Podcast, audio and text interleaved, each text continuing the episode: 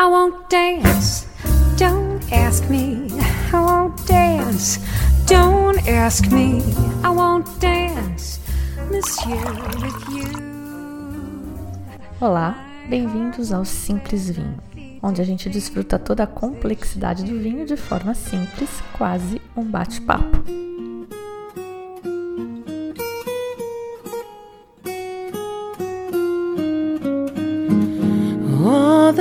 Leaves are brown and the sky is gray. I went for a walk on a winter's day. I'd be so safe and warm if I was in LA. California dreaming on such a winter's day. Iniciando 2020 e retomando a história sobre os vinhos do julgamento de Paris. Vamos começar agora a falar dos vinhos californianos, criaturas e criadores. A gente vai começar entendendo um pouco da história do vinho nos Estados Unidos seguindo a narrativa do George Taber no livro O Julgamento de Paris. Hoje a gente vai ver um pouco da história da indústria do vinho, mais especificamente na Califórnia, de onde saíram os campeões do julgamento. A gente vai chegar até a criação da famosa UC Davis, um centro de referência na pesquisa relacionada à produção de vinhos. Um pouco dessa história toda para a gente refletir.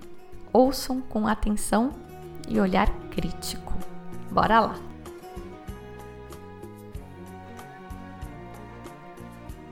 A saga começou há mil anos. O ano era mil ou mil e um e o local 400 milhas a oeste da Groenlândia. Um grupo de exploradores chegou à costa em barcos longos e finos com dragões esculpidos na proa.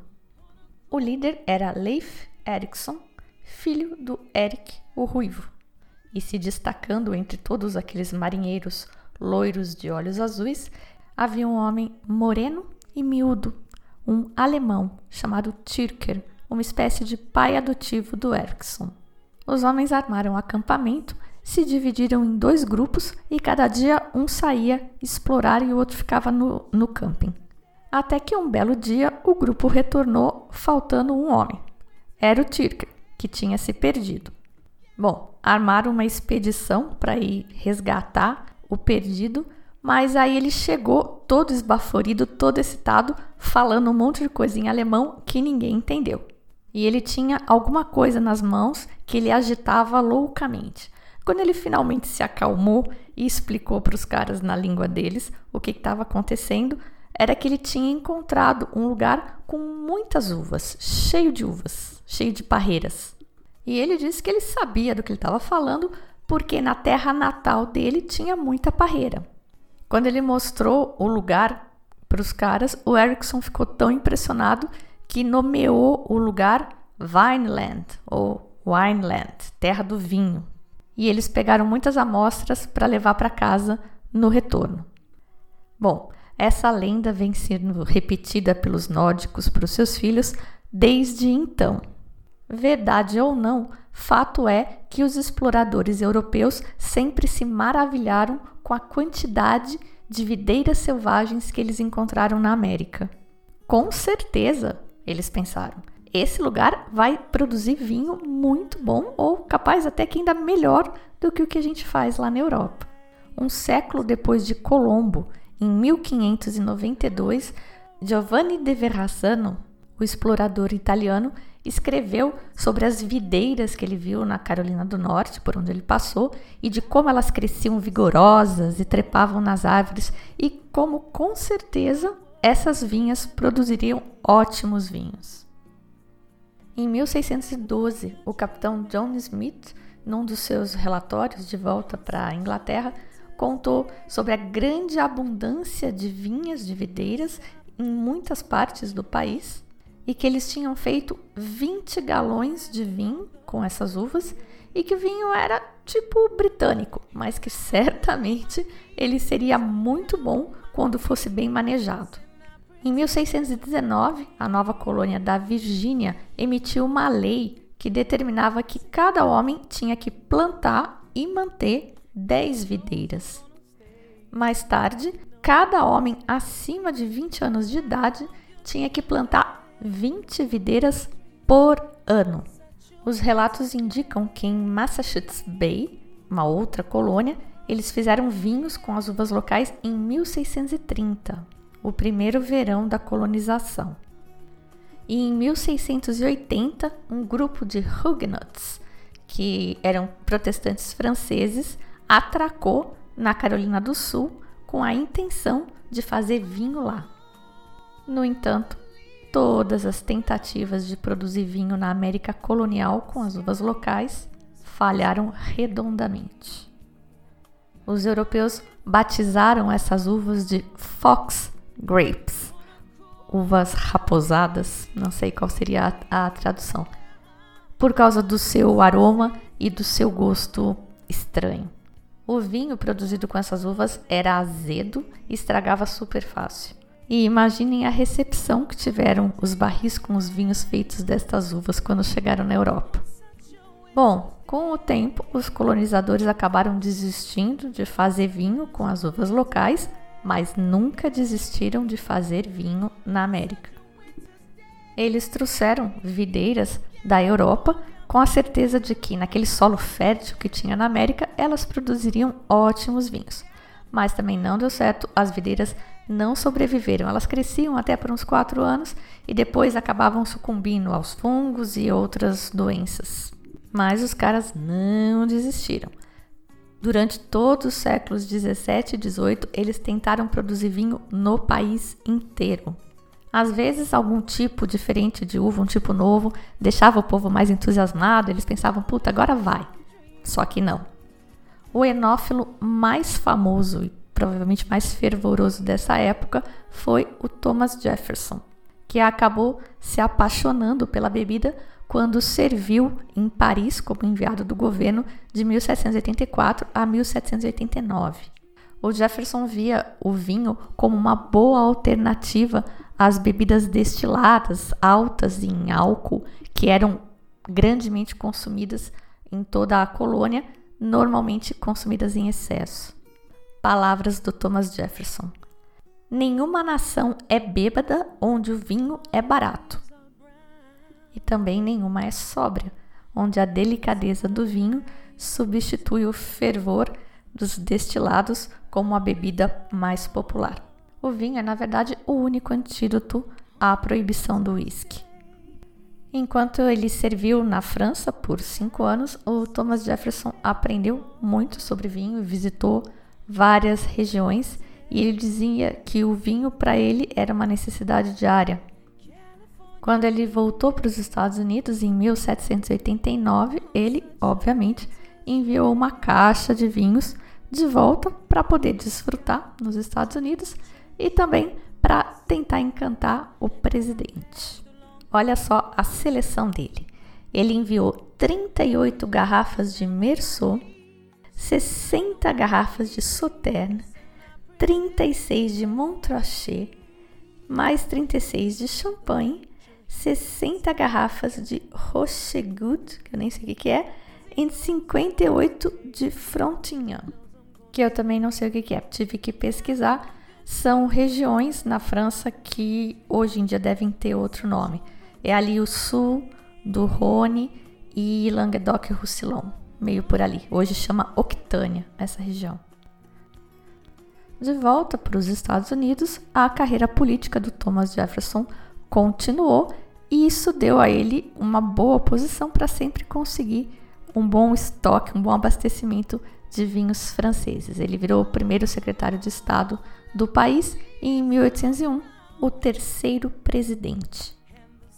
No seu primeiro mandato na Casa Branca, ele gastou 7.597 dólares em vinho, uma quantia enorme, considerando que ele anualmente recebia 25 mil dólares incluindo o dinheiro para verba de representação, digamos. Durante os oito anos do seu mandato, mais de 70 mil garrafas de vinho europeu foram trazidas para os Estados Unidos. Os seus preferidos eram Yquem, Chambertin e Champagne. E claro que ele queria fazer vinho na América também. Ele tinha uma propriedade rural na Virgínia e fez lá muitos experimentos com videiras americanas e europeias. Em 1807, ele plantou 287 videiras de 24 variedades europeias diferentes. Mais tarde, ele brincou também com duas variedades nativas americanas, Vitis labrusca, a tal da Fox Grape. Infelizmente, ele não teve mais sucesso do que os viticultores que tentaram antes dele. Mas isso foi na costa leste. Na costa oeste, a história foi ligeiramente diferente e adivinhe por quê? Por causa dos missionários e da necessidade que eles tinham de ter vinho para os serviços religiosos. Os missionários franciscanos acabaram estabelecendo 21 missões, todas elas com vinhedos, ao longo das 650 milhas de uma estrada costeira que eles chamavam de El Camino Real. E a missão e o respectivo vinhedo que ficavam mais ao norte desse caminho, chamado São Francisco Solano, ao norte da Baía de São Francisco, onde hoje fica a cidade de Sonoma. Assim como acontecia na costa leste, os vinhos feitos com as uvas locais não eram lá muito bons, mas por causa do clima ali ser mais mediterrâneo, as vites viníferas se deram melhor por lá. Os franciscanos se deram particularmente bem cultivando uma uva chamada Mission, que é a nossa conhecida país ou a crioula ou a listão preto lá da Espanha. Todo mundo viveu muito feliz com seus vinhos feitos de uva país até 1833, quando o governo mexicano tomou terras da igreja para tentar conter o poder da igreja e os vinhedos acabaram sendo abandonados. A primeira vinícola comercial da Califórnia foi fundada por Joseph Chapman em 1826, com 4 mil videiras plantadas em Los Angeles. O segundo maior vinhedo da região era de um homem de origem francesa chamado Louis Vigne, que usava videiras francesas.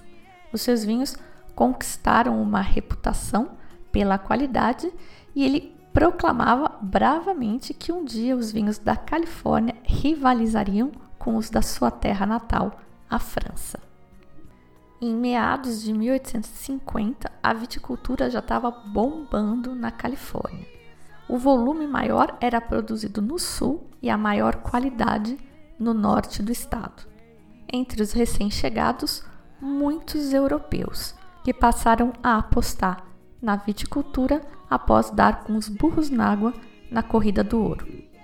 A primeira vinícola real do Napa Valley foi estabelecida por um britânico o John Patchett em 1859.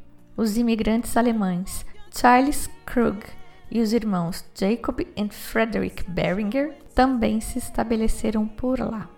Guardem esses nomes: Krug e Beringer. O produtor de maior destaque da época era um imigrante húngaro, o Augustin Harvest, que em 1857 fundou em Sonoma County a vinícola Buena Vista. Apesar dele ter um estilo meio extravagante, meio presunçoso, ele ajudou a trazer o vinho californiano para um outro patamar. Ele era um ferrenho defensor do uso das melhores variedades europeias e não da uva país, como eles estavam produzindo muito ali, e ele também defendia que eles deviam trabalhar com blends, como fazia o pessoal em Bordeaux, para combinar as qualidades e tentar minimizar os defeitos ou as deficiências das diferentes uvas. Em 1861, o governador de então, o John Downey, enviou o Harvest para a Europa, com a missão de fazer um, um apanhado, um estudo sobre os caminhos para o desenvolvimento do vinho na Califórnia. O Harvest voltou para casa com mais de mil exemplares de videiras para serem plantadas e o relatório dele reconhecidamente ajudou na melhoria do vinho californiano. Uma das coisas que ele pregou nesse relatório que foi feito e que ajudou muito foi a instalação de um centro de experimentos e pesquisas. No final dos anos 1870 e início de 1880, muitos imigrantes e homens de negócios com grana de São Francisco se mudaram para Napa e Sonoma, apostando que seria essa a terra do vinho no mundo devastado pós-filoxera. Em 1880, o Napa Valley tinha 49 vinícolas. Seis anos depois, esse número pulou para 175. Entre os recém-chegados estava Gustav Niebaum, natural de Helsinki. Ele chegou lá depois de ter feito fortuna no comércio de peles no Alasca. Ele adquiriu terras na cidade de Oakville, no Napa Valley, e fundou a Inglewood, que viria a ser a primeira vinícola world class da Califórnia. Toda essa euforia, no entanto, deu uma murchada no final dos anos 1880, quando os europeus descobriram que podiam sobreviver à filoxera enxertando suas videiras em porta-enxertos de vites americana. De repente, os produtores californianos viram os seus sonhados mercados potenciais se dissolverem como fumaça enquanto micavam com um mega excedente de produção. Logo começou a quebradeira. Nos 40 anos seguintes, a Califórnia foi atingida por várias calamidades, algumas naturais, outras produzidas pelo homem. Geadas, surtos de filoxera que fizeram com que vinhedos plantados com vides europeias tivessem que ser replantados com vinhas enxertadas. E em 1893 veio a Grande Depressão, que causou uma quebradeira no mercado financeiro americano. Muitos bancos quebraram, muitos negócios fecharam e os ricos de São Francisco estavam bebendo menos vinho e saindo do negócio de vinho. Aí dia 18 de abril de 1906, às 5 e 12 da manhã, veio o grande terremoto. São Francisco era tipo um hub onde eles faziam os blends dos vinhos, os despachos e era também a capital financeira da Califórnia. Só a California Wine Association, um grupo que tinha mais de 50 vinícolas, perdeu quase 40 milhões de litros de vinho. O prejuízo total foi estimado em cerca de 120 milhões de litros. Mas essa foi a parte light. O acontecimento mais devastador para a indústria foi produzido pelo homem e a gente conhece como Prohibition. Desde o início, desde a época colonial, os Estados Unidos eram grandes bebedores de álcool. Aí, no início do século XX, começou a ganhar força um movimento para banir a produção e o consumo de álcool. E um a um, os estados foram emitindo novas leis que realmente proibiam a produção e o consumo de álcool. A proibição começou oficialmente em 16 de janeiro de 1920, após a confirmação da 18ª emenda na Constituição Americana. Na época, havia cerca de 700 vinícolas em operação no país, sendo 120 delas no Napa. A produção de vinho não foi totalmente paralisada.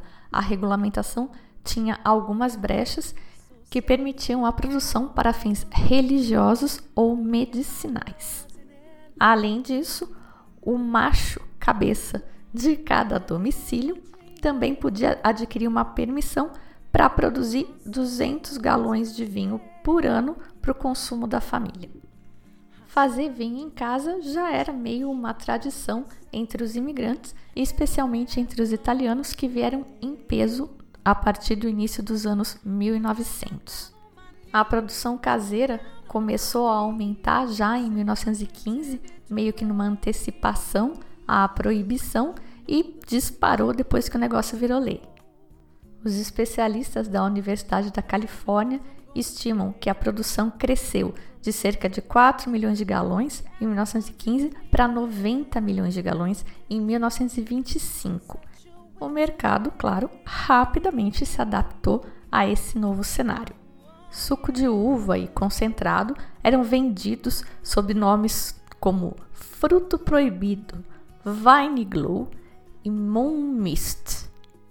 Os produtos vinham com instruções sobre como fazer para serem transformados em vinho e alguns vinham com instruções encriptadas, tipo: esse produto poderá fermentar caso não seja mantido em ambiente refrigerado. A qualidade desse vinho feito em casa, vocês podem imaginar, era sofrível. As pessoas que estavam fazendo esse vinho não entendiam de vinho, nem de uva, nem de processo e nem de nada. Segundo Ernest Gallo, que é um dos fundadores da vinícola Galo, a maior do mundo, se nenhum chinês fez nada maior ainda. Segundo ele, esse vinho feito em casa era uma coisa que em dezembro parecia suco de uva e em junho já parecia vinagre.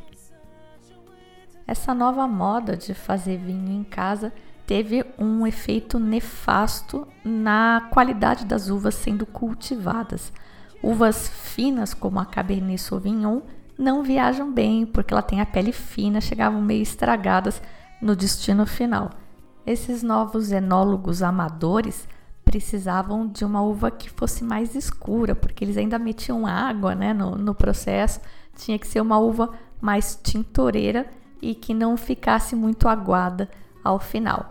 A queridinha da vez então era a Alicante Boucher muitos fazendeiros arrancaram plantações inteiras de Cabernet Sauvignon e substituíram por Alicante Boucher, que passou então a ser uma das uvas mais populares do país. A área plantada evoluiu de 4.394 acres antes de 1915 para 29.321 em 1940. Alguns fazendeiros chegaram a desistir da uva por completo e substituíram suas plantações por ameixas, nozes, cereja ou qualquer outra fruta que fosse bem ali na área. Já em 1926 tinha mais ameixa do que uva plantada no Napa Valley. Interessantemente, o consumo de vinho não diminuiu neste período. Aliás, ele mais que dobrou. Passou de 60 milhões de galões por ano para 150 durante esse suposto período seco. A Prohibition terminou em 5 de dezembro de 1933, após 14 anos. Os capitalistas novamente foram super rápidos em reabrir as velhas vinícolas ou abrir vinícolas novas, esperando pelo boom do consumo, mas isso não aconteceu. A vitivinicultura americana emergiu no pós Prohibition em um estado muito, muito mal. Muitos talentos tinham se perdido durante esses 14 anos secos e as vinícolas estavam caidaças, detonadas. Os fazendeiros que ainda plantavam uva estavam plantando o tipo errado de uva. Mas o pior de tudo foi a mudança no gosto americano por vinhos. Os consumidores agora só queriam saber de dois tipos de vinho, os dois péssimos. O primeiro era um vinho seco de mesa, comercializado em jarros de vidro, chama jug wine, que é jug é jarro, é uma expressão que você vê bastante nos Estados Unidos. Ele era consumido principalmente por imigrantes italianos. E o outro tipo era um vinho fortificado, doce e comercializado como cherry, porto, ou moscatel, embora não tivesse nada a ver com nenhum desses vinhos. Esses vinhos de baixa qualidade eram baratos e não possibilitavam que os produtores tivessem uma margem de lucro que permitisse eles reinvestirem em vinhos de qualidade. Além disso, acabou mudando o centro da produção de vinho, que passou do, do Napa e de Sonoma, que são mais frias, para o Vale Central, que é uma região mais quente e mais seca. Nessa época, o mercado americano de vinhos era dominado pelos comerciantes da costa leste e do meio oeste. Cerca de 90% de todo o vinho produzido na região era vendido a granel. Mas o que acabou virando esse jogo? Pesquisa. Nos anos seguintes ao final da Prohibition, professores da Universidade da Califórnia lideraram uma verdadeira cruzada para melhorar a qualidade do vinho americano. Desde 1887 tinha uma lei, a Pure Wine Law, que direcionava a Universidade da Califórnia para fazer pesquisas em vinificação, mas só bem mais tarde foi alocado dinheiro para efetivamente montar um centro de pesquisa em Davis, uma cidade perto de Sacramento, que é a capital do estado. UC Davis. Vamos ouvir falar bastante deles aqui nessa história e por aí também pelo mundo do vinho, um grande centro de desenvolvimento e pesquisa. Vou ter que parar a história por aqui para ninguém dormir pelo meio, já vai dar uns 30 minutos de podcast. O assunto hoje não foi propriamente sobre vinhos, mas além do nosso lance por aqui não ser só sobre vinho, ser também sobre história e cultura, eu achei muito interessante contar toda essa evolução, esses altos e baixos pelos quais os americanos passaram, para a gente refletir nas diferenças conosco aqui, principalmente. Esse afã empreendedor que eles têm lá, esse planejamento, essa coisa de investir em pesquisa, isso vai começar a mostrar os efeitos mais fortemente agora, daqui para frente, a partir dos anos 1960, que é quando a história vai engrenar mesmo e a gente vai começar a ouvir os nomes mais conhecidos. No próximo programa, então. Ou nos próximos programas, que tem muita história ainda por aí. Anúncios. Tem promoção boa, 25% de desconto nos vinhos com a uva Furmint na Fracaro Wines. A Furmint é uma uva húngara branca e a principal uva nos Tokai, aquele vinho de uva podre que a gente falou no episódio sobre vinhos doces e divinos. O negócio lá é tão ruim que o vinho é chamado de vinho dos reis e rei dos vinhos. Infelizmente não tem Tokai na promoção. Aliás, os vinhos que estão em promoção nem são húngaros, são eslovenos da Puklavec, todos secos, ou quase. São dois rótulos participando da promoção que acaba em 8 de fevereiro, só uma semaninha então, para comemorar o International Ferment Day, que foi dia 1 de fevereiro agora.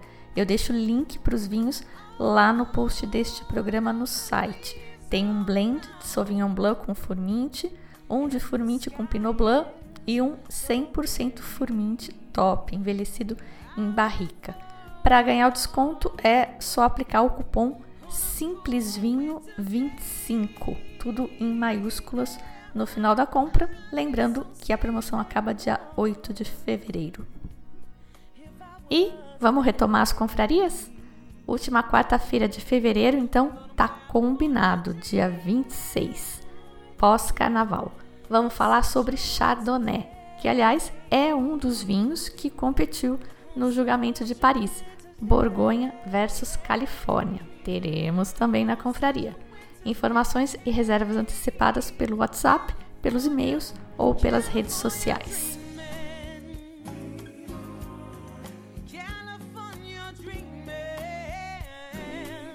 No programa de hoje, para trilha musical, não pude deixar de escolher esta música, California Dreaming. Tentei escolher uma versão mais diferente e acabou ficando essa com a Queen Latifah. Na abertura, como sempre, a gente ouviu Jane Monhai e Michael Bublé com I Want Dance. Eu sou a Fabiana Knossaisen e vou ficando por aqui com um simples vinho. Tchim, tchim.